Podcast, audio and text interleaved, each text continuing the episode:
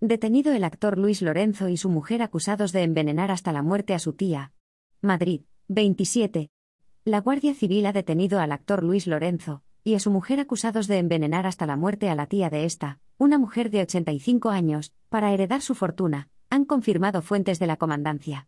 La mujer falleció en junio de 2021 en el domicilio del matrimonio en Rivas Vacia Madrid de supuesta muerte natural por demencia y fue enterrada en su tierra natal, Asturias. Sin embargo, el hermano de la víctima dudó de esta versión y pidió una autopsia, que finalmente fue concedida por el juez. Los forenses encontraron en el cuerpo de la mujer la presencia de dos metales pesados en dosis elevadísimas que habían provocado la muerte. Isabel, según la autopsia, murió envenenada y la etiología de su fallecimiento es violenta barra homicida, según ha publicado hoy el Confidencial. Entonces, se hicieron cargo de la investigación los agentes del Grupo de Homicidios de la Guardia Civil. Descubrieron que durante su estancia en la casa de los detenidos la fallecida se gastó una gran cantidad de dinero y que había firmado un nuevo testamento, en el que dejaba toda su herencia a la esposa del actor.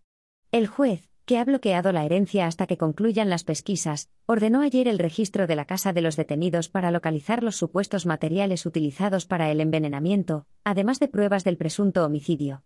El matrimonio ha pasado hoy a disposición del juzgado de guardia de Arganda del Rey.